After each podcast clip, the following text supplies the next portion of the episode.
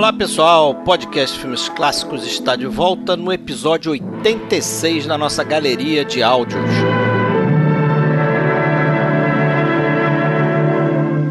Hoje a gente vem com um filme japonês chamado Era uma vez em Tóquio, dirigido pelo senhor Yasushiro Ozu, reconhecidamente aí um dos três maiores cineastas de seu país, os outros sendo Kenji Mizoguchi e Akira Kurosawa, é claro.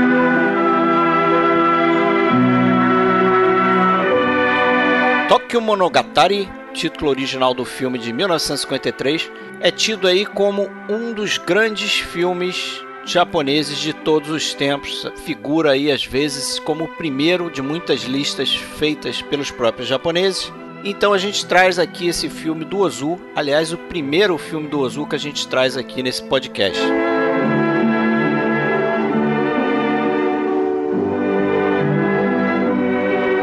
Pessoal, se você quiser entrar em contato com a gente, você pode acessar nossa página oficial filmesclassicos.com.br. A gente também está no Facebook, a gente tem uma página lá e também tem um grupo, se chama Grupo Podcast Filmes Clássicos. A gente tem um perfil na Filmou, um canal no YouTube chamado Podcast Filmes Clássicos, onde postamos também os episódios. E a gente tem também um perfil na loja do iTunes, que você pode entrar lá, fazer um review e dar umas estrelinhas se você curte aqui o nosso podcast. Isso ajuda muito a gente a se manter.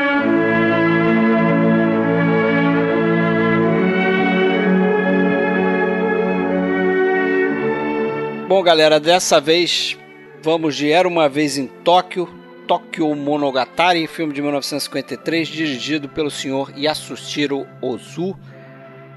Comigo aqui, Alexandre Cataldo, falando de Blumenau. Como está, Alexandre? Alô, Banzai! Banzai, quanto tempo, hein? A gente não Quanto se fala. tempo? A gente não se fala desde 1 de janeiro de 2019. Inside Joke aí e com a gente aqui também para ajudar a gente a fazer esse episódio. Ele voltando aqui, Pedro Bizelli fala de São Paulo capital. Opa, boa noite. É isso aí. Boa noite, Pedro. Pedro já esteve aqui com a gente fazendo Solares e os Irmãos Marx, não foi isso? Exatamente. É Dois ótimos episódios aí. Eu tô, tô, bem eclético, né? Tá bem é eclético, você A gente precisa usar uma definição aí para você que tem gente aqui que volta para fazer filme de crime. Você aí tá é o cara mais eclético aí da parada. Mas beleza, hoje é um filme japonês. Muitos consideram aí obra-prima do Sr. Ozu.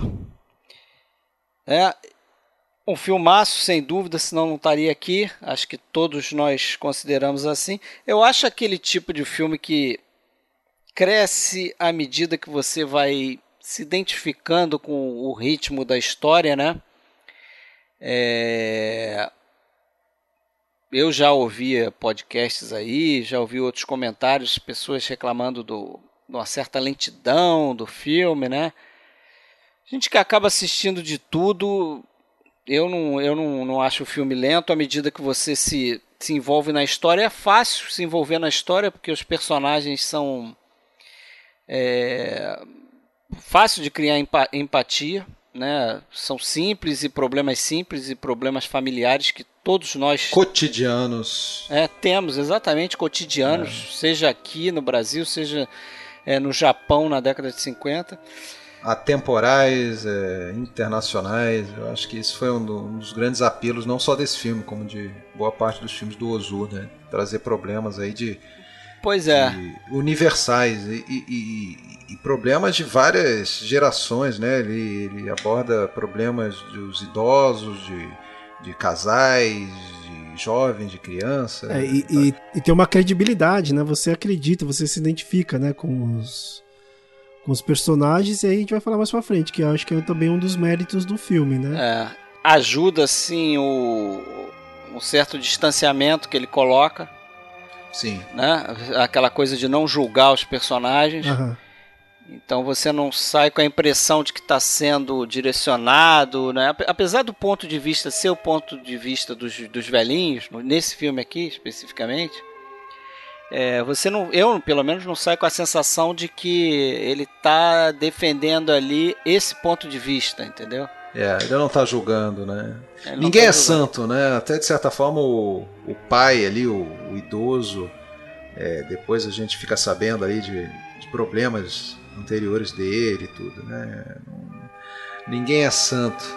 Ele não, ele não condena até a, a filha lá, Shige, aquela dona do salão, né? Que eu acho que, que a gente acaba formando opinião que ela é a mais egoísta, talvez, do, dos filhos, mas mesmo assim, de certa forma, ela representa um pouquinho de cada um de nós, né? Aquele lado um pouquinho egoísta e tal, que todos nós temos. É, sem então, dúvida. Não chega a ser exagerada, né? Depois que a mãe morre, ela, ela tem ali alguns momentos de em que deixa transparecer algumas coisas boas nela também. Agora, deixa eu só comentar, você falou filme japonês, talvez mais, um dos mais interessantes. Aquela, não sei se já ouviram falar, aquela revista de cinema, aquela revista de cinema do Japão, antiquíssima, chamada Kinema Junpo. Já, já. Ela tem um prêmio de, de cinema que é talvez o prêmio mais importante do cinema japonês. E, bom, o, o, além disso, ela elabora aquelas famosas listas aí de tempos em tempos. E a última lista, a última série de listas de, dessa revista foi em 2009 e o Era uma vez em Tóquio está como número 1, um, top 1 um do, dos filmes japoneses. Eles fazem listas também de, de filmes internacionais, de diretores internacionais, atores, atrizes.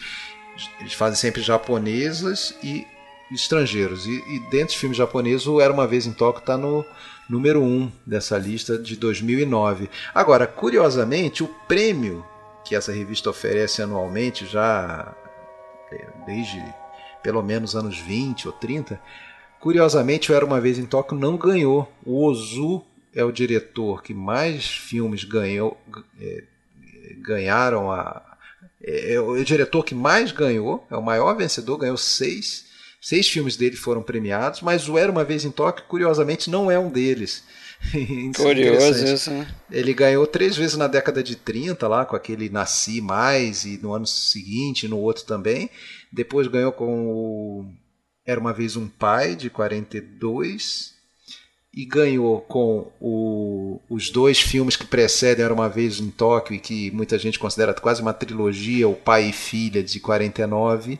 E o somos, é, fomos todos felizes, né? Também fomos felizes de, de 51. Esses dois ganharam e eu era uma vez em Tóquio não ganhou. É, acabou perdendo para um filme que eu nunca tinha escutado falar e não é um filme tão conhecido hoje de um, de um diretor chamado Tadashi Imai. Um filme é, é, que eu não, não, sei nem se tem título no Brasil. Mas apesar disso, na lista de 2009 ele está como número 1. Um, Curioso. Então acho que tardiamente reconheceram aí. É, já, já que você falou em lista, né, a última lista que a gente tem da Sight and Sound, que é 2012. em 2012, né, é, é interessante que o, o Era Uma Vez em Tóquio desbancou o Cidadão Kane na lista feita pelos diretores, né? Caramba! É, é passou, passou a primeira colocação na lista dos diretores, né? A lista oficial, na lista oficial ele está em terceiro, que é a lista dos críticos, né? Ele, ele, ele tá em terceiro, né? Tá o Corpo que Cai, tá o Cidadão Kane em segundo e ele tá em terceiro. Você vê que não é só no Japão que ele faz sucesso, né? Ele já estava entre os 10 melhores desde a lista de 92, 2002 também, e agora disparou para terceiro, né, em 2012. É. É, e, e, assim, é um filme que, apesar de nós três, acredito, adoramos, é um filme que muita gente não curte, o estilo do Ozu. Né? E a gente vai falar disso por é. essas questões que o Pedro, Pedro já adiantou, do, do ritmo, muita gente considera lento. O que eu acho que é questionável também essa, essa tal lentidão, né? até porque você não vê planos longos, você vê planos ali de 12 segundos e, no máximo, ele não coloca planos longos, né? não é pela duração dos planos, então ah, muitas vezes o pessoal fala, ah, o filme é lento, aqueles planos longos e que dão sono, isso não tem. Não, Ele intercala muitos planos. É mais no sentido do, da lentidão, da história, do, do né? ritmo, o tempo, o tempo cinematográfico. O tempo dele, e né? aquela coisa assim, né? Ah, nada acontece, né? Aquilo é. que a gente já, já, já, já debateu aqui em outros filmes. Como assim nada acontece, né?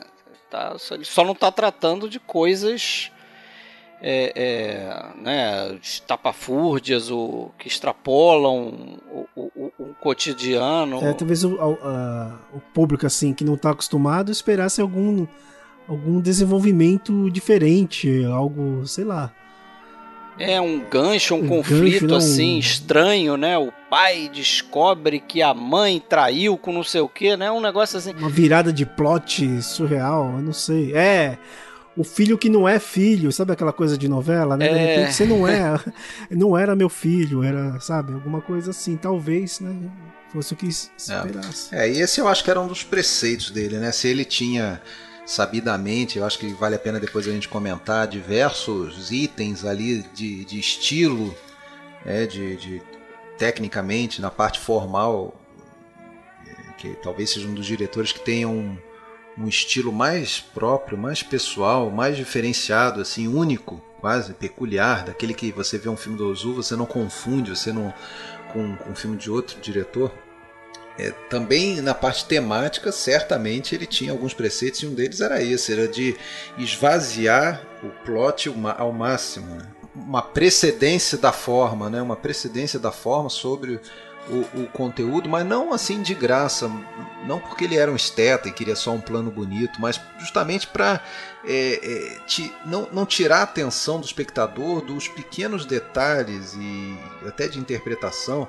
E, e aí é, ele trocava grandes gestos e movimentação por, às vezes, uma expressão, movimento de mão, uma expressão, uma virada de rosto. É, era isso que ele considerava importante da, da reação do, do, dos atores. Né? Então ele esvazia todo o resto para é, que a gente concentre naqueles detalhes né? que, que transmitem a, a tensão natural da vida, assim, né? que está aparentemente dentro daquela monotonia. Um pouco até como a gente já viu em outros filmes japoneses de outros diretores, né? mas no Ozu acho que isso está tá, tá muito presente. E essa coisa também de você não dar peso desigual para os personagens, né? É, principalmente nesse filme aqui, não fica muita impressão que você tem um protagonista, né? É, todos os personagens ali têm um peso, não vou dizer semelhante, porque é aquilo que eu já falei, o ponto de vista é o casal de, de velhinhos, né? Interpretados aí pelo Tishu Ryu, né? Na figura do homem. E como é o nome dela? A, a Tommy? A, a Chieko Higashiyama. Chieko Higashiyama que faz a Tommy, né? Chieko Higashiyama, uma, uma é. atriz veterana aí também, né? É. E o. Bom, isso aí que você falou eu, é, é uma coisa que fica clara quando ele faz, por exemplo, em alguns planos que a gente tem, sei lá, cinco pessoas no plano e ele chega a afastar, botar a câmera mais para longe para caber todo mundo no plano com igual proporção e já deixar até um espaço para alguém que vai entrar no meio da cena ou para alguém que vai se levantar no meio da cena. É, quando que o, a maioria do, do, diretor normal, né, ele faria, bom, primeiro dar um destaque maior para quem é o protagonista, né? Ele não ia diminuir a presença do protagonista na tela para que todo mundo entrasse na, na, cena. E se alguém se movimentasse, ele ia cortar para detalhar aquela pessoa. Né? E isso ele não faz. Ele, ele, ele faz uma composição do quadro já prevendo o que vai acontecer durante a cena. Né? Então, até ele, ele deixa a continuidade de lado, né? para muitas vezes ele mudar. A gente vê um, determinado plano, sei lá, duas pessoas estão conversando. E aí a câmera está a uma determinada distância e essas duas pessoas estão bem distribuídas ali. E aí corta para uma outra situação e quando volta naquela mesma composição, a câmera está mais afastada do que antes e a gente talvez nem perceba, mas ela está um pouco mais afastada, já, já deixando um espacinho para um terceiro que vai entrar. É uma coisa assim, totalmente quebrando toda a cartilha, né? De, de muitas coisas aí. É. é, tem uma coerência, né? É, lembra um pouco aquelas cenas de. De essa coisa de reunião familiar no, no, jantar que o John Ford também fazia, né? Todos os filmes deles tinha, tinha aquela, aquela cena de jantar que tinha a mesma composição. É, e vendo os filmes do Ozu, você também tem essa coisa. Eu, você tem a impressão, agora revendo algumas vezes o filme, né? Que as casas também são pequenas, né? E ele sempre busca um, um, um tipo de olhar de, de, de, da pessoa dentro de, determinados cômodos da casa, que ele destaca mais certos cômodos que outros, uma, uma visão.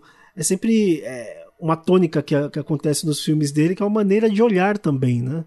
Ele buscava uma maneira de olhar que fosse a mais familiar, né? A mais cotidiana, mais, né? Que a pessoa se reconhecesse naquilo, né?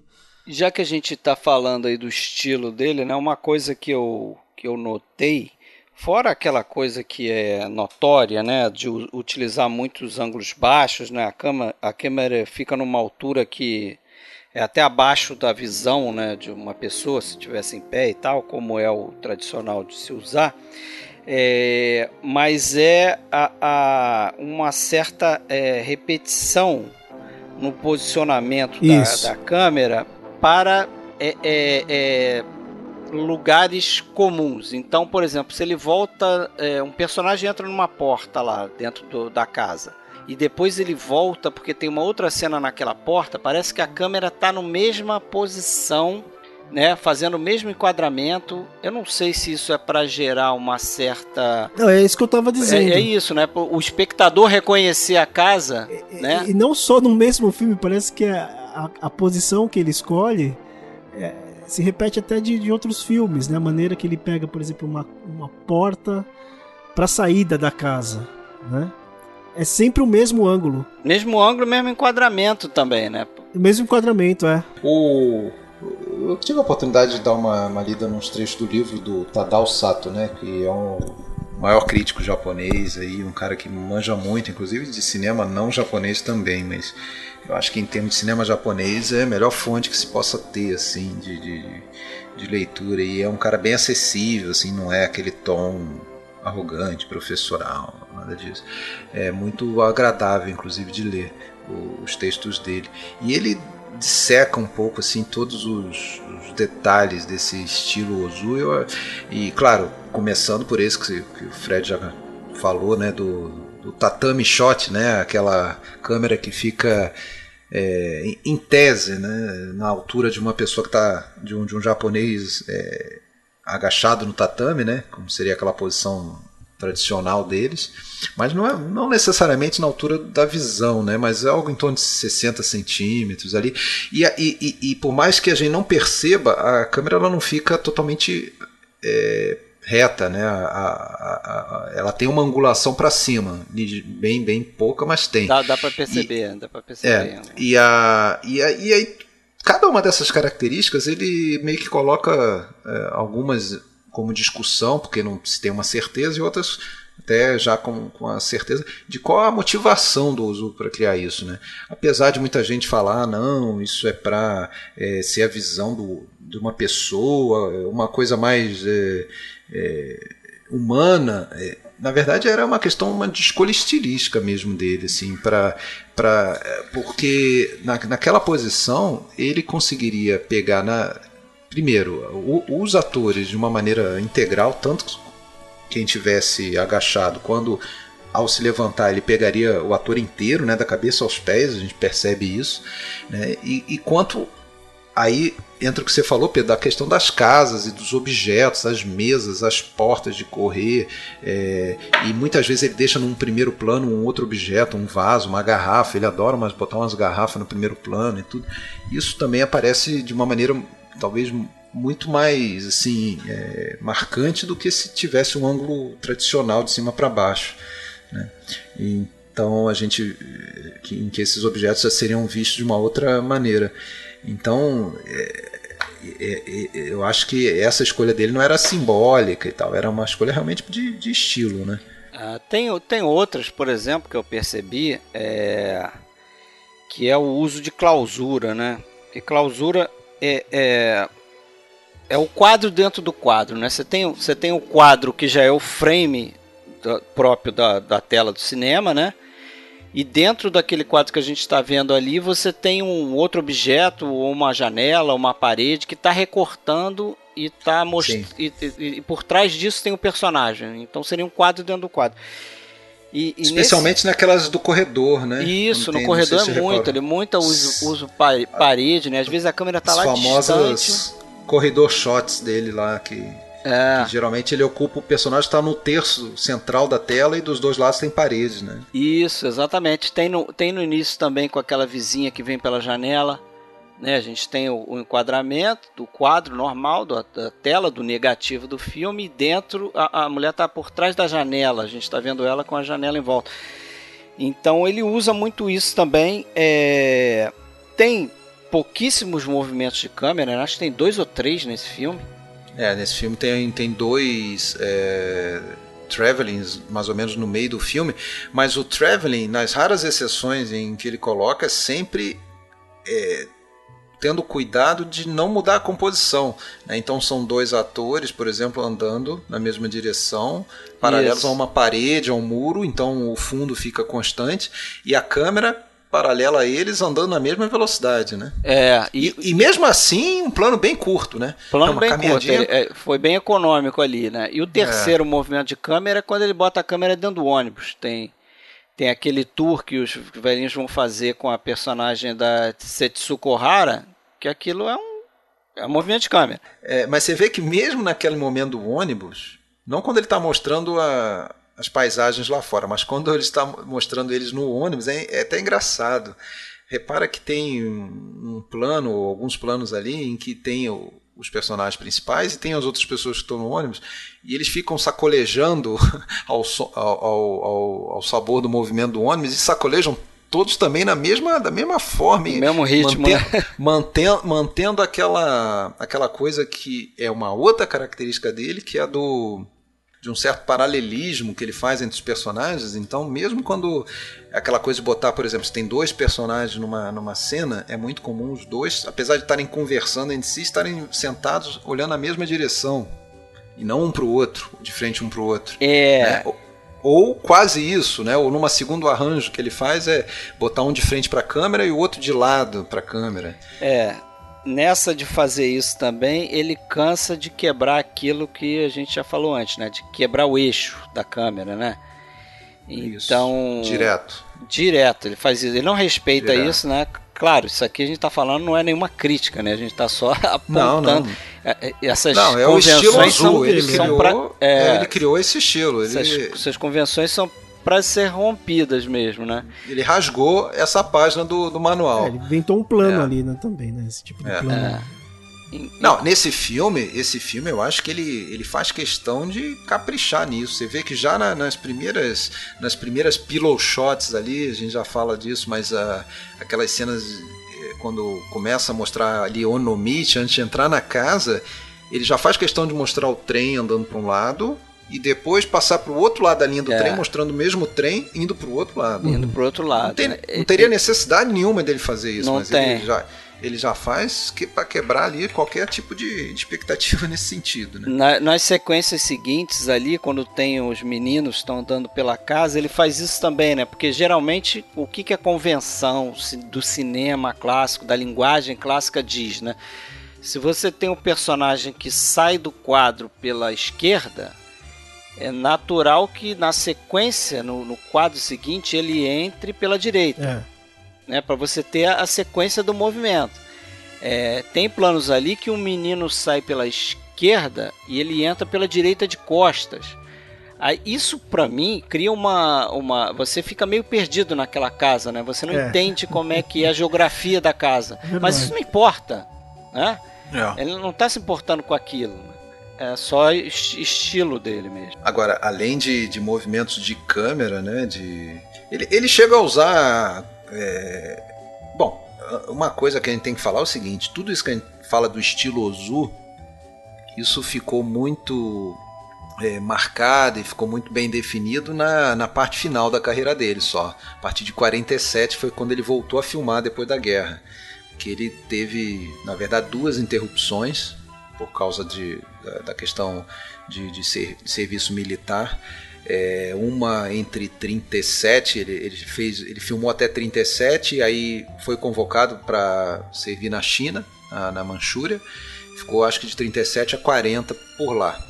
E aí voltou em 40, fez dois filmes apenas, fez o aquele Os Irmãos e Irmãs Toda, que é um filme que eu não vi, mas estou tô correndo atrás para ver que é bem falado. E tem um, um outro que eu vi que é o é, Era uma vez um pai, que é o primeiro papel de protagonista do Shishu Ryu com ele, apesar de ter feito já ele fez 52 filmes do Ozu no total dos 54, então ele já fazia filme com o Ozu desde 28, mas só em 42 ele foi ser protagonista. E aí ele parou, ele daí foi convocado na Segunda Guerra e foi lá para Singapura e ficou morando lá, e ficou servindo lá, né? E depois inclusive como prisioneiro de, de guerra no final da guerra por muitos anos. E só voltou em 47 para filmar. E aí essa parte final de 47 a 62, ele fez exatamente 15 filmes, uma média de um por ano.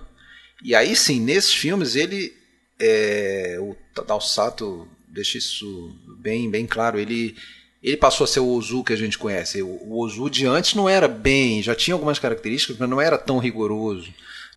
Parece, parece que ele foi para um exílio e definiu o estilo dele, Isso, né? Isso, exatamente. Ele voltou com um ritmo mais lento. Não que ele fosse um diretor de ação antes, nada disso, mas os, os filmes dele. Ele chegou a fazer comédia no, nos primeiros filmes dele, chegou a fazer filme de suspense.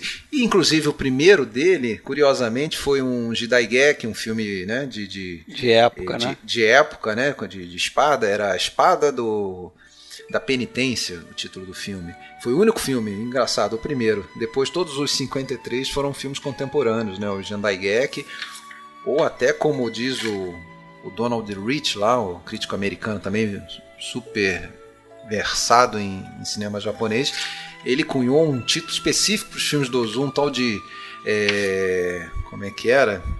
O tal do Shominjeki, que seria drama sobre pessoa comum. Uhum. Foi cunhado pelo, pelo Donald, Donald Rich, né? E, e, diz que era um gênero que só existia no Japão mesmo, né? Esse tipo de filme. E, e, e daí todos os filmes dele foram nessa, nessa linha aí. Agora, é, o que eu ia falar é o seguinte: ele chegou a usar grua, tem, tem inclusive no Bakushu lá, o Também Fomos Felizes, tem uma, uma belíssima cena em que é usada a grua com a Setsuko Hari e a outra, uma outra atriz ali, que também está no Era Uma Vez em Tóquio, é, descendo uma descendo uma duna ou subindo uma duna e a, grua vai acompanhando, mas também você vê que tem sempre essa preocupação. Ele faz isso para não mudar a composição, né? Porque como elas estão subindo, então é, é, o fundo fica, fica meio que o mesmo sempre, né? E elas no quadro. É. Agora, além, de, além disso, tinha, não era só o movimento de câmera, né? Os próprios atores, a movimentação deles era, é muito pequena, né? Muito pequena. É, é incomum um ator andar num plano do, do Ozu. Ah, e essa, a maioria. E essa coisa de olhar diretamente para a câmera, né? Que é, é mais uma coisa que quebra com, a, com, a, com essas regras de, de, de, enquadramento e tal, né? E isso é uma constante também desse estilo dele de 47 para frente. É, na maioria das vezes, né, o personagem que fala recebe um. Não, vou, não dá para dizer que é um close-up, mas é o mais. É, o é um primeiro é, plano ali. É o quadro, o plano, o plano mais aproximado que ele faz, né? Que é o rosto e os ombros, assim, o, o busto, né? Do, do, do, ator. E isso sim, né? É, é, é se diz aí que era pelo uma questão de respeito pela, pela pessoa que fala, uma atenção total, né? Garantir uma atenção total à pessoa que fala e tal. Então, não, não é sempre, né? Mas é, e, e, o, e, o, pessoal do estúdio odiava isso aí, né? Dizia que sempre aconselhava ele a evitar esse tipo de coisa, porque confundia o espectador e tudo mais, porque ele faz essa brincadeira e depois quando mete um plano do é, geral é sempre já invertido, né? Como você, você, acabou de falar, aquela coisa de mudar o, de um lado para o outro do quarto e quem estava na direita vai para a esquerda, quem estava na esquerda vai para a direita e ele não está nem aí, ele continua fazendo até o final isso. É, um, um, jeito particular mesmo de, de filmar, né? É. Agora, a cena de ação, o pessoal até brinca que a maior cena de ação em filme dele dessa época foi justamente no num filme de 48, aquele é, Galinha ao Vento, em que um cara empurra, o marido empurra a esposa, que é a Kinuyo Tanaka, pela escada abaixo, né? Dá uma de, de Richard Widmark lá no filme, no ar. Né? que é a maior cena de ação assim que tem um deslocamento vigoroso de um personagem nesse filme. Dali por diante é muito pouco, né? Pô, que isso. E quando anda, e quando anda é sempre uma coisa de, é, demarcada centímetro, né? É, os, os movimentos. O que, que foi? Ninguém corre. Ninguém corre, né? É, é, não, ninguém corre, é sempre demarcado a centímetro. Inclusive, o... tem uma entrevista de um cara que trabalhou no, é, no, no, final aí com ele fazendo cenário, ele dizia que pô, ele determinava certinho quantos tatames de, de, de, de largura é. tinha que ter ali para cronometrar ali a distância que o, que o cara tinha que andar e o ritmo que o cara tinha que andar dentro daquele plano, então era tudo já pensado, né? E ele brigava, né? Tinha ator que vinha de outro tipo de filme, vinha lá dos filmes do Kurosawa e queria fazer a coisa muito vigorosa. É, tem até um ator que agora não vou lembrar o nome, muito conhecido e ele enjoou de trabalhar com o cara porque o cara não conseguia seguir o ritmo. Ele falou: é, muito bem, parabéns, você foi muito bem. Agora vamos filmar de novo, mas agora é o meu roteiro. né? hum. Mas aí, falando em roteiro, esse filme é baseado lá no, no americano, A Cruz dos Anos. Make Way for Tomorrow. O que, que, você acha, Pedro? Você que me indicou a Cruz dos Anos. olha, lembra? olha que, assim, né? Se eu visse a Cruz dos Anos antes, até uma metade do filme eu falo, nossa, vai acontecer a mesma coisa, né? É um remake do, do, do Cruz dos Anos. Pelo menos a, a, primeira metade do filme, né? Você fica com a impressão que é isso. Aquela hora que eles se separam, né? Cada um vai para um lugar, né? Eu falei, puxa, agora né, se eu visse a Cruz dos Anos antes, mas eu vi era uma vez em Tóquio antes, né? É. Mas eu vejo sim algumas semelhanças. É claro. É, é tem, tem semelhanças. Tem, tem semelhanças, semelhanças, tem semelhanças. Mas é claro. Eu acho né, que ele se inspirou, talvez, né? Não, não chega a ser um remake, mas ele foi inspirado, talvez, pela história do, do, dos velhinhos lá, né? No filme do talvez, Leon McCarey. Talvez, olha, não duvido, mas não, não necessariamente também, né? Porque o, o, desenvolvimento desse filme, né? Era uma vez em Tóquio, ele vai para um outro lugar, né? Ele vai para um outro caminho. É que o enredo, como são dois, dois velhinhos, né? E eles vão visitar os parentes, essa coisa aí, eles não são aceitos, mais ou menos, né? E um quer se livrar, agora você vai, leva os dois para dar uma volta em toque. Não, você faz não sei o quê, ah, eu vou estar tá ocupado. Esse, esse primeiro, esse momento do filme é, é muito, é muito incomum. Muito parecido. parecido né? Sim. Mas eu não, não diria que, que, que, que, ele tenha se inspirado. Eu não sei. Eu não, não, acho, acho que nenhuma das hipóteses me, me surpreenderia, porque Agora, uma, uma coisa é certa, né? E, e, o pessoal adora rotular certas coisas, né? Eu não gosto muito dessas coisas, falar, ah, porque o Kurosawa era muito criticado, porque era muito americanizado, ah, porque o Ozu era muito japonês. Realmente, o Ozu ele era considerado muito japonês, mas quem que considerava ele muito japonês? Os distribuidores isso. internacionais americanos que por isso fizeram com que os filmes dele fossem praticamente desconhecidos no Ocidente até a década de 70, até, pelo menos no, nos Estados Unidos. É. Né, até a década de 70 era uma vez em Tóquio, já tinha passado na Europa e tudo mais, mas nos Estados Unidos não. Só em 72 em Nova York. Né? Só em 72. Eu tenho a impressão que era uma vez em Tóquio, nos Estados Unidos e assim por diante, é uma coisa de quando começaram as faculdades de cinema a partir dos anos. Isso. final dos anos 50, né? Começo dos anos 60. Até vi alguma coisa, se não me engano, é, acho que foi o próprio. Não sei se foi o Brian De Palma ou o, o, o Scorsese falando que, que, que, teve esse contato com o Zoom é. na faculdade. Que era assim que acontecia né, o contato. Não era uma coisa que saía no cinema, que, que era lançado. Que era lançado em cinema americano naturalmente, o, naturalmente os filmes de ação, né, os de Daigek, eles eram mais apelavam mais ao público ocidental como uma coisa mais, né, diferenciada e, e exótica, né? E não é à toa que temos o, o Rashomon, o Portal do Inferno, o próprio Contos da Lua Vaga foram filmes que é, praticamente abriram Fizeram as portas. mais sucesso, mesmo, né? Abriram as portas para o cinema Fora japonês Japão, no, né? no Ocidente, né? Em filmes do Kurosawa, do do Kinogasa, do, do, do Mizoguchi. O Ozu não, o Ozu realmente demorou por causa desses é, é, tomadores de decisão aí que falavam, não, esse cara aqui é muito lento. É, é sabe o que eu tenho a impressão? Né? É como a comida japonesa. Quando chegou aqui no Brasil, né?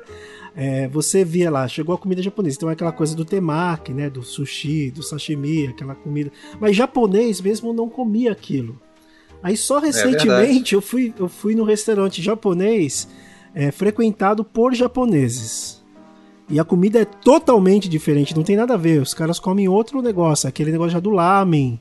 Com, é, com já comidas tive essa quentes. experiência também aí em São Paulo, né? De entrar num restaurante e, e, e, só japoneses e você lá meio deslocado. É, deslocado até tal. Eles falando japonês com os garçons e tal. Mas isso é interessante vocês citarem esses filmes aí, porque eu anotei aqui alguns filmes é, desses anos aí, né? O, fi o filme em questão aqui de 1953, Era Uma Vez em Tóquio, mas 53, 54, 55. Vocês já citaram alguns filmes aí, né? O Mizoguchi. A melhor fase do Mizoguchi, né? Melhor fase do Mizoguchi. Mizoguchi estava lançando Contos da Lua Vaga em 53. O Kurosawa estava filmando os Sete Samurais para lançar em 54. O So Yamamura, que faz aqui o, o ele é um, o marido da Shinji, né? É o ator. O não, ele... não, ele é o, é o, irmão da X, né? Ah, ele é o médico, né? Ele é o médico. Ele é o médico, tá. é o filho mais velho, é o, é o Koichi, né? Mas ele, ele tá... dirigiu o Kanikosen, Ele né? dirigiu exatamente o Kanikosen, que, que é um filme que dizem, né, que é dos filmes é. japoneses que estão ainda para ser descobertos aí, seria Encoraçado Potemkin japonês. A, ainda hoje eu fiz a minha pesquisa semanal, mensal aí, sei lá, frequente de procurar legenda, legenda, né? porque é. eu tenho esse filme já há muito tempo e não tem a legenda. Quem tiver Vou legenda aí, galera, manda pra gente.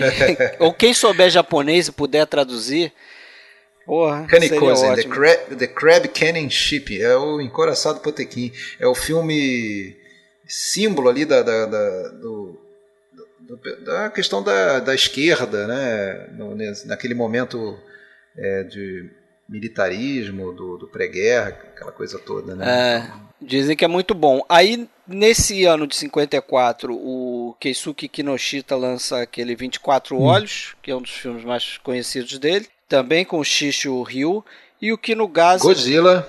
Tem o Godzilla, que é de 54 é. também, né? Gojira, 54. E tem o, o, e o Kinugasa, como você já falou aí, lança o Portal do Inferno em 55, que é um filme também premiado no exterior, né? É. Ganhou e o Ozu, nada, ninguém sabia que era o Ozu. E, e, e, esse lançamento em 72, ele foi muito em função até do primeiro do, do dono do Rich, né, que, que, que, já tentava apresentar o Ozu para os americanos, inclusive escreveu um livro, mas aí já era um pouco depois, 74, um livro chamado Ozu mesmo, mas também graças ao senhor Paul Schrader, né, que escreveu um, um, um livro e que lançou nessa mesma é, nesse mesmo ano de 72 ele lançou um livro é, estilo transcendental nos filmes e, e tratava de, de, alguns diretores um deles era o Ozu e culminou e coincidiu aí com o lançamento do, desse filme em Nova York então aí criou toda aquela é. onda né a onda Ozu aí o Ozu entrou para é, já, já falecido né? né? já falecido nessa época né é. e agora a escolha, o, a, o acaso meio que escolheu o Era Uma Vez em Tóquio, e o próprio Ozu considerava esse talvez seu filme mais melodramático, assim, no sentido ruim da coisa. Ele, ele poderia ter sido o Pai e Filha, poderia ter sido também Fomos Felizes, e até outros filmes que entendeu? A, a, escolha foi quase, não, não, sei se aleatória, mas foi, foi ao acaso, né? E acabou ficando meio que marcado que esse é o melhor filme do Ozu. Não, não sei se dá para dizer que é o melhor, mas sem dúvida é o, virou a porta de entrada, né? É, mas eu não concordo com ele não, hein? De repente ele é, quem sou eu para discordar, né? Mas é no sentido de que de repente ele é melodramático comparado a outros filmes dele, né? Mas eu acho que o que, o que me convence nesse filme é justamente ele não apelar para o melodrama. É, é um melodrama do jeito que a gente aqui ocidental conhece, né? É, é, é, o máximo, do, acho que é o máximo que o japonês vai, né? No melodrama é isso daí, talvez daquela, daquele momento, né, da cultura japonesa. É... Porque a impressão que eu tive quando eu vi a primeira vez e esse foi o primeiro filme que eu assisti do Ozu, né? Eu falei, nossa, isso é o, é o, é o, o máximo, né, do, do, do, sofrimento japonês. O cara não, não sabe, não tem mesmo a coisa de, de do, do, melodrama, mesmo a situação ali, né, do, do, velório, de tudo, e não, não, tem, né, não chega nem, sabe, é um, é um, é um sei lá o que, é meio por cento do, do, da reação do italiano, por é, exemplo. Ou de um latino qualquer. do latino, uma coisa, né? Que, que abraça o caixão e vai junto, né? Essa coisa. A impressão que eu tive é que, assim, quando eu vi o filme, é que era um filme muito japonês mesmo. Eu tava falando dessa coisa do prato japonês, né? Eu falei, não, agora sim eu tô vendo um filme japonês porque é, você tem a, a, impressão que ele quer falar de coisas comuns para pessoas comuns ali do Japão. Claro que você se identifica, né? Mas a, essa coisa que vocês estavam falando da escolha dos objetos, né? Da, da composição dos cenários, além da, dessa coisa meio geométrica, né? E, e, e de, de, criar esses, essas simetrias, ele tinha também os objetos que eram comuns nas casas das, das pessoas naquele momento, né? que as pessoas se identificariam por ver aquele tipo de calendáriozinho, o, a, a, marca do leque, né? O leque. É, não tinha uma chaleira lá que ele adorava, por tudo quanto é filme dele tem uma chaleira no canto. Agora, a gente percebe alguns tons ali também de, da questão social mesmo, inclusive da questão da americanização dos costumes Sim, do Japão pós-guerra. Nesse filme a gente tem vários elementos disso, né? É, como a, o lugar onde trabalha a, a, Noriko, que é uma, ela é meio que uma secretária numa, no escritório de uma fábrica de pneus, então é, eu não tinha reparado isso nas outras vezes que eu vi o filme, reparei agora. Tem uma hora que ela anda pela sala. Pneu da Bridgestone, né? Tem um pneu da Bridgestone ali quase no primeiro plano, assim, é. metade do pneu a gente vê. É bem interessante, no meio de um escritório, um pneu, enfim, como se fosse um monstruário ali, alguma coisa assim. Em outro e... momento, na casa do. Acho que é do Keiko, o, o filho mais novo do, do, do casal de velhinhos, né? Keizo. Keizo. Keizo, Keizo, Keizo. É. é, quando eles voltam, né? Quando eles estão voltando para a cidadezinha, eles param e visitam o Keizo. Em Osaka. Em Osaka, ele trabalha na, na ferrovia, né? Tem uma coisa assim. É, no fundo, é, tem uma conversa dele com a mãe e no fundo você vê uma, uma camisa de beisebol, né? Tem um momento que tem uma cena que um dos netos lá está estudando é. inglês ele fala, ele tá lendo um livro em inglês e cantarola a música do Stagecoach, né? É verdade, isso, isso. No tempo Agora, da diligência. O... É. Agora, o... essa visita ao Keizo é interessante, que aí me lembrou de um outro, outra coisa recorrente na narrativa dele, que são as elipses, né? Porque eles já visitaram o Keizo na ida também. Já, só que não mostra. Só que eles né? só falam, só mostra. E aí tem tanto a, a questão de de usar as elipses é, para criar expectativas e tal, como nesse caso um rigor aí da, da questão da etária, né? Ele vai visitando as casas de acordo com a primeiro o mais velho coís, depois vai na, na casa barra salão de beleza da, da filha segunda, depois passam lá, visitam a, a nora, né, do filho que morreu. Depois é que só depois é que vai mostrar do, do quarto filho, né? É, eu, eu li que ele que ele já tinha feito isso com aquele filme que você já citou aí, Os Irmãos e Irmãs Toda, ele sim, também tem um, uma mesma sequência, né? Ele vai do mais velho pro mais novo. É. Agora, esse negócio de botar o Stagecoach, outras referências, além disso, também se deve um pouco à adoração dele por cinema americano. E aí eu queria complementar aquele negócio do ah, cineasta mais japonês, a pessoa escuta isso, acha que é um, um cara que fica fechadinho lá na cultura japonesa e só sabe bonsai, aquela coisa toda e e, e, não, é, não é nada disso, ao contrário, o Ozu dizia é, na juventude, ele até lia bastante autores japoneses, né, na parte da, da, literatura, mas cinema, ele repudiava o cinema japonês quando era jovem. Ele achava os filmes bobos, imaturos. É bem comum até a gente ver gente que, por exemplo, em relação aqui ao Brasil, o cinema nacional, o cara não vê, odeia, acha filmes inferiores. Ele considerava isso na época, ele só via filme americano. Inclusive teve um filme específico chamado Civilization. Não sei se vocês assistiram, eu não assisti. Não. não. Aliás, eu acho que eu nunca nem tinha ouvido falar de um tal de um Thomas Ince de 1915 que foi um, uma revelação para ele, né?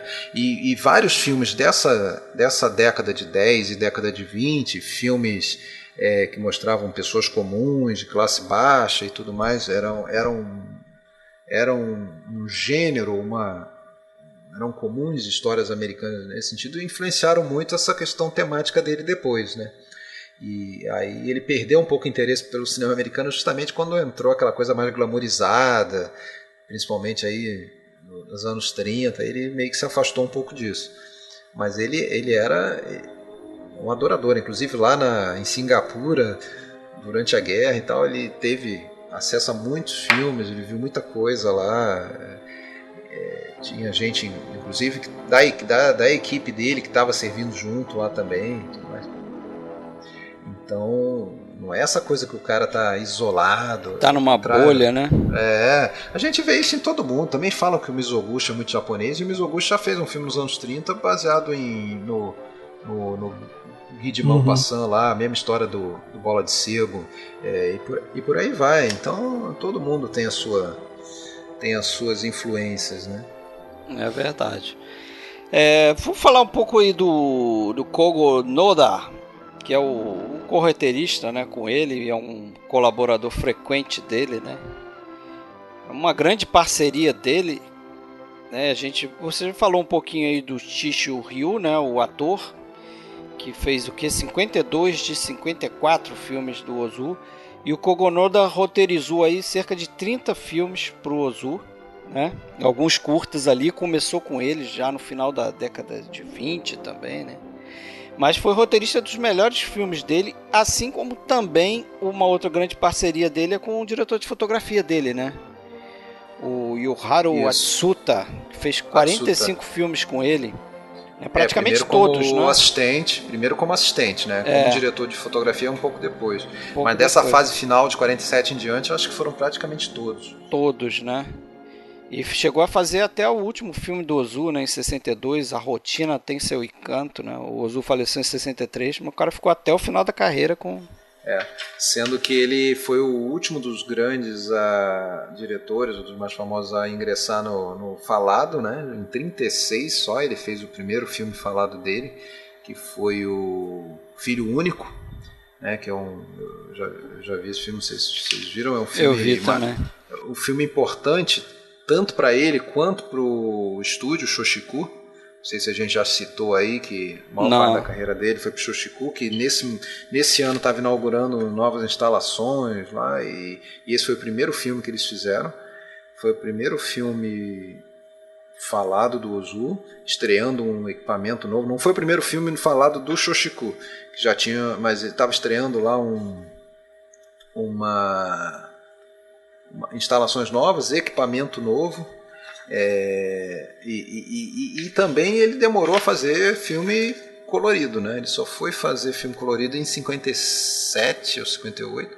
Eram todos preto e brancos, então só os últimos mesmo dele ali que foram foram, foram coloridos, né? Resistiu bem, né? é.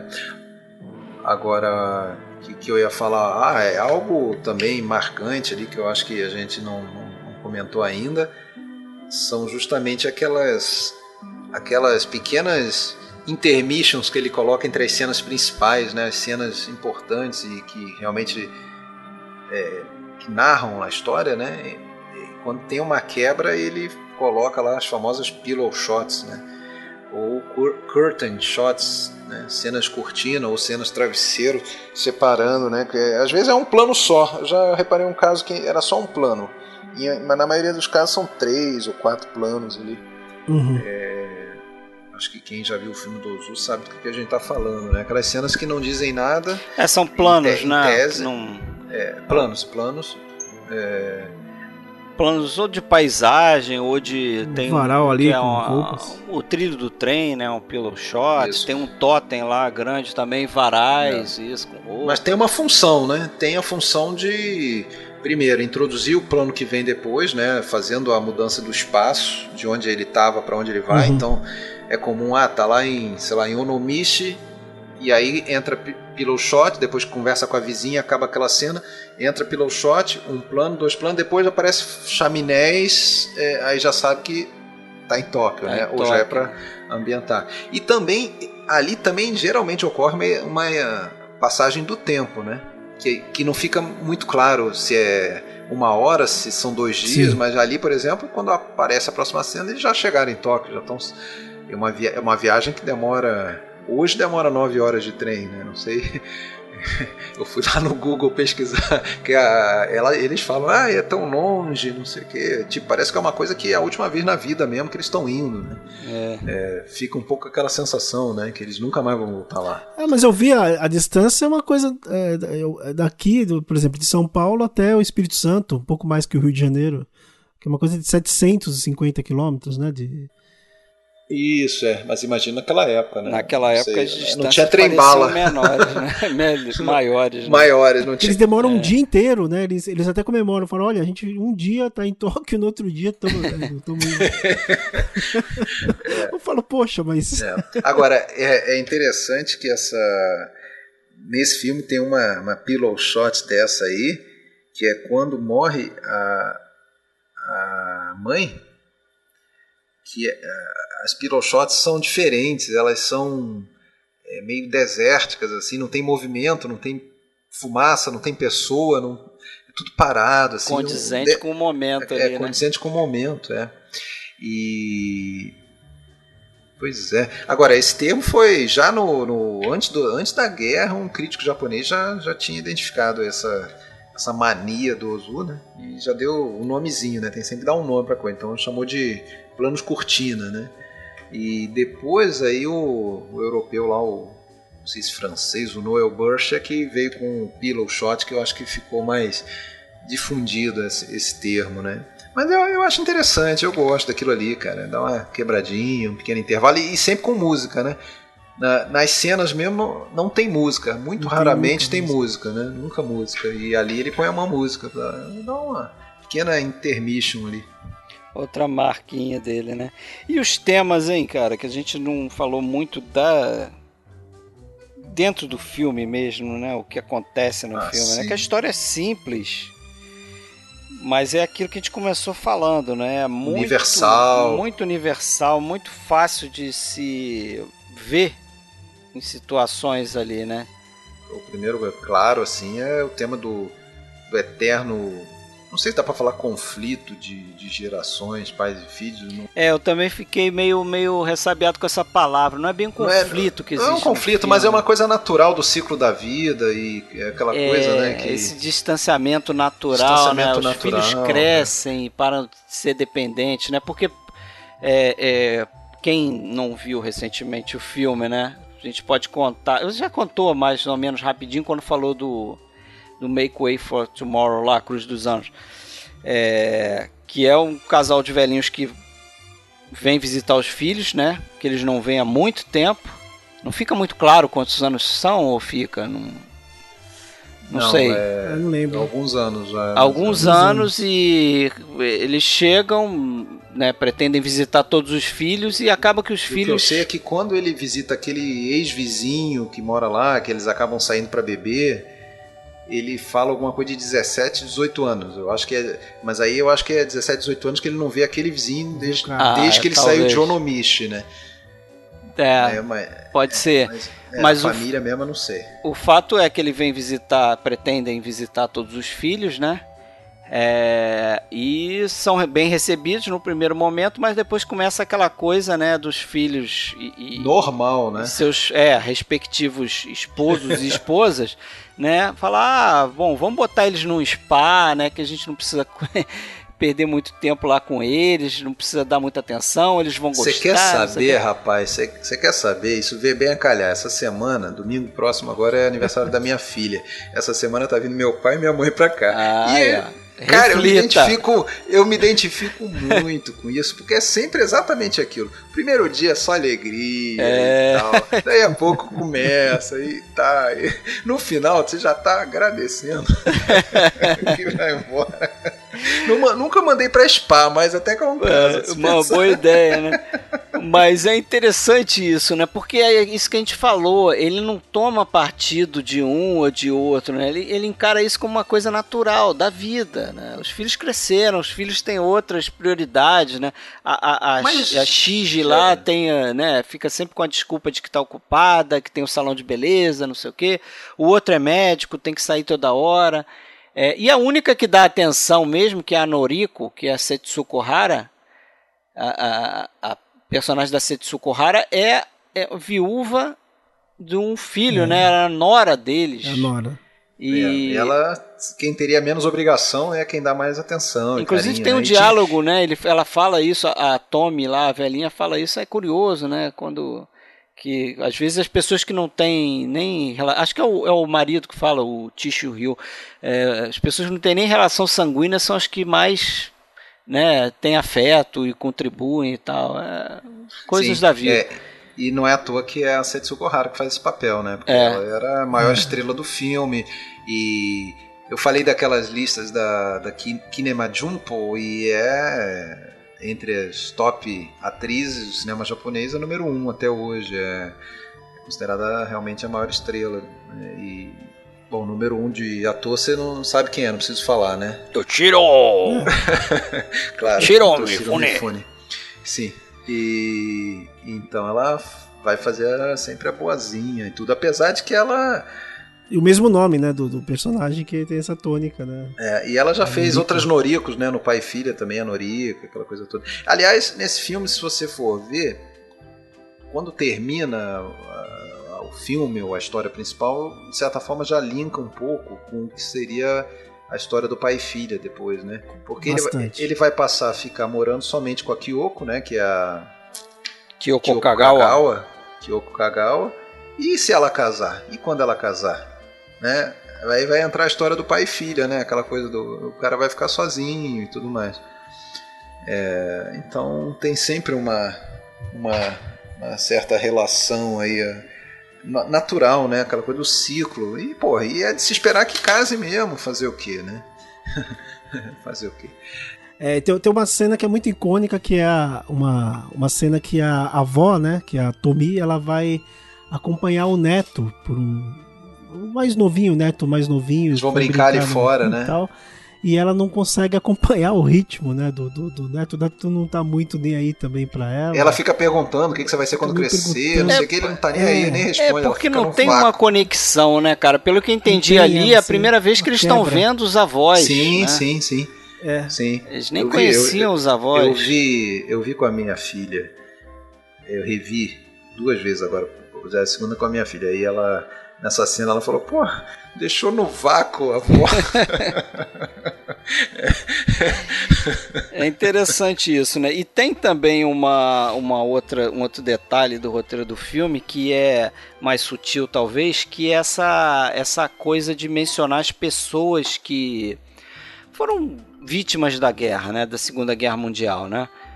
Porque a gente está falando de um filme que aconteceu oito anos depois do fim da, da Segunda Guerra Mundial. Né? Sim. E, então tem. É, muitos perderam filhos. Né? Muitos né? perderam filhos, né? E eu acho, pelo que eu andei pesquisando, é, não era muito comum nos filmes japoneses abordarem muito essa questão de, de famílias que perderam né, filhos, né? É. essa coisa mais íntima de ir na família e, e, lembrar que várias pessoas perderam filhos. É, não era porque depois do, da censura é, militarista, do, do, Japão militarista, entrou a ocupação americana e, de certa forma, esse, esses assuntos todos, a, todas a grande derrota japonesa, ficou meio varrida para baixo do tapete. Né? É. Foram poucos que botaram o dedo na ferida aí, né? O Kobayashi seria um a botar muito dedo na ferida, mas um pouco depois aí, né? É, mas sabe o que, que é também? É porque tem aquela questão do Hirohito, né? Do imperador. Sim. Ele ficar numa posição ali meio. Porque depois do fim da guerra, ele, ele foi meio que poupado, né? E a, a figura dele ficou um pouco abalada, mas ao mesmo tempo ele era ainda o imperador do Japão e, e ele viveu, se não me engano, até 87, 88. Né? Então é, é, era uma, era uma, uma ferida ainda aberta né, pela presença do imperador que começou e que fez a guerra e que foi poupado e que teve que ficar numa posição ali meio. Então é, é uma coisa em aberto ainda, acho que naquele Sim. momento. Né? E, e, e, outra, outra questão que o Ozu coloca levemente nesse filme é justamente um fato que começou decorrência natural aí desse pós-guerra tumultuado e, que foi o, o, surgimento de toda uma geração, uma juventude é, rompendo com tradições anteriores, até questão de respeito às tradições, respeito aos mais velhos e tudo mais. Então, estava uma explosão de violência mesmo, de, de, de, de questão de, é, de juventude perdida. Né?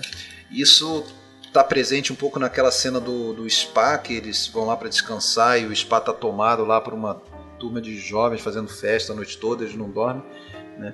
Isso começou a partir dessa época, uma sequência de filmes, aí tem até um, um, um gênero próprio ali, os, os tais do Sun Tribe Filmes, né? que é um pouco equivalente a uma novela vague japonesa e tem vários filmes nessa linha, é, como o tal do Paixão Juvenil, Crazy Fruit, é um filme que gerou é, controvérsias pela temática, aquela coisa né, de, de jovens aí, aquela coisa do hedonismo, né, busca do prazer, busca do, do sexo e, e dane-se as responsabilidades. As tradições. Né, era algo tudo, né? era algo impensado, né, se ver na, na sociedade japonesa antes da, da guerra, né? É isso aí. E o e tem um, uma coisa aí que me lembrou outro filme, a gente falou do Garota Suvia lá, o Stage Coast, né? E tem, tem uma hora que eu lembro do Rastros de Ódio. Você sabe qual que é? Não tem nada a ver, é só pela fala mesmo. Quando os velhinhos lá sentados naquela, naquele murinho lá no spa, depois chegam à conclusão, ele... Ah, vamos para casa. Let, let's go home, Debbie. É. Porra, foi uma conexão aí. E ali, ali é que ela dá a primeira tonteada, né? E já dá é, já dá uma indicada do que, que vai acontecer no final, né? Porque no final ela falece e tem até uma, uma, uma coisa que eu achei interessante, voltando ao início, aquilo que eu, que eu falei, que ele parece que em alguns cômodos da casa ou em algumas situações ele repete o mesmo enquadramento com a mesma posição de câmera.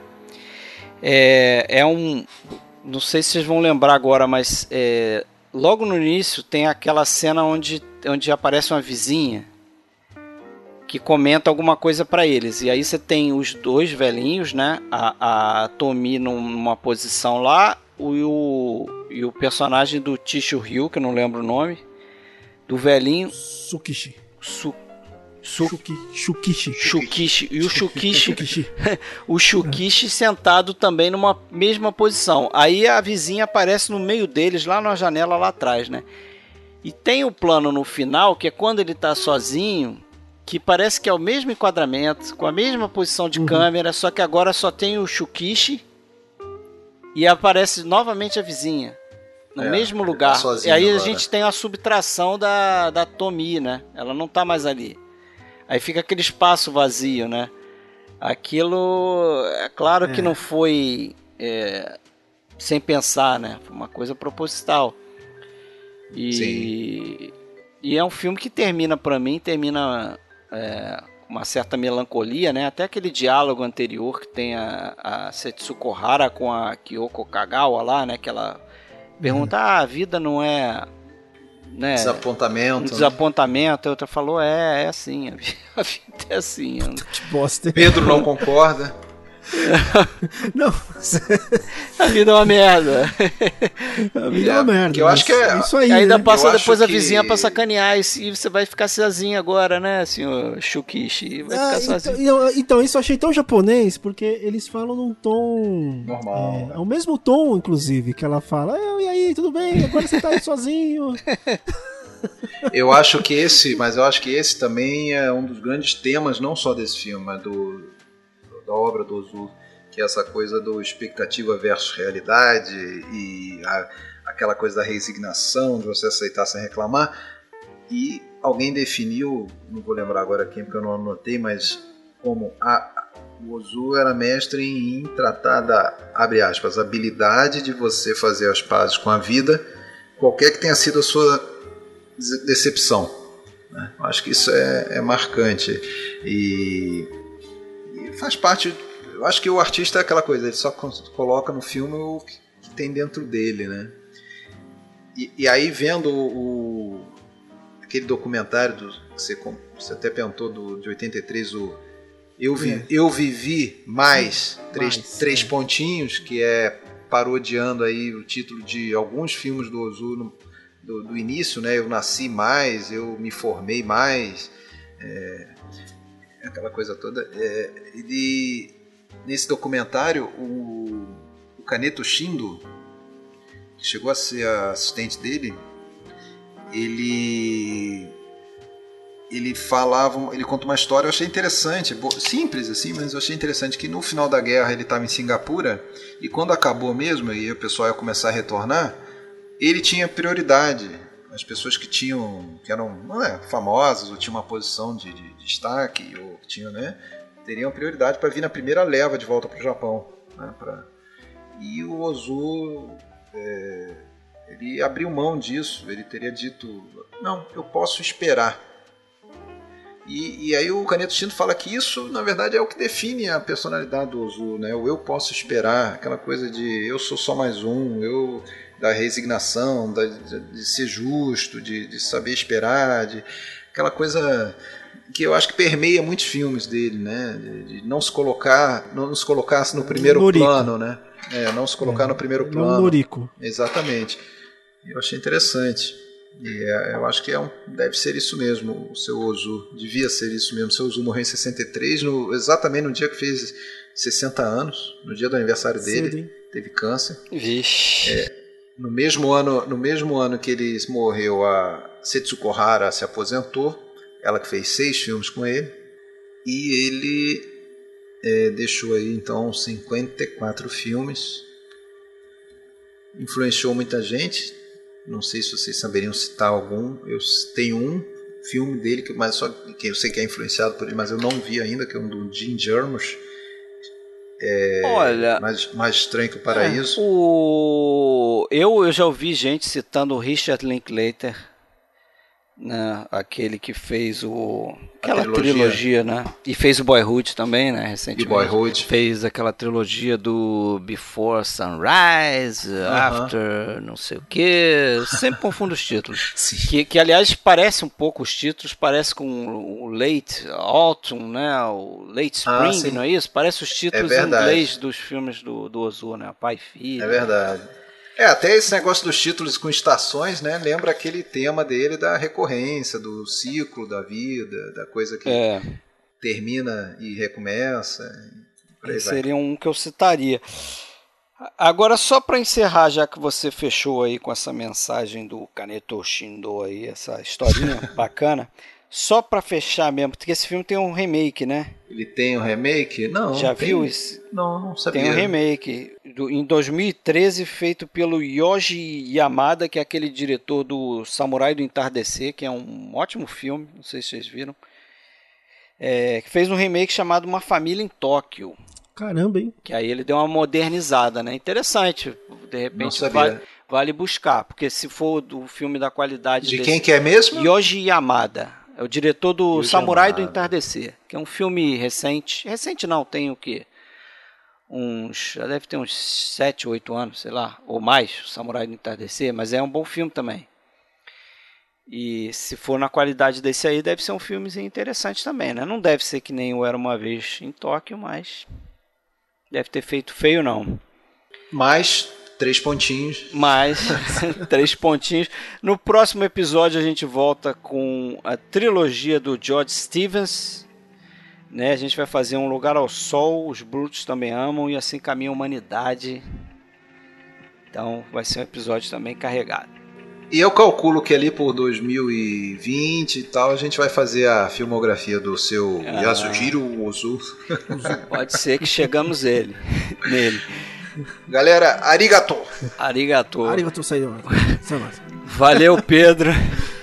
Então, valeu, valeu, Fred, valeu, Alexandre. Mais uma vez, obrigado por participar aqui. É sempre uma honra. Valeu, obrigado aí a presença. Valeu, Alexandre. Valeu, Fred. Até a próxima. Abraço. Abraço.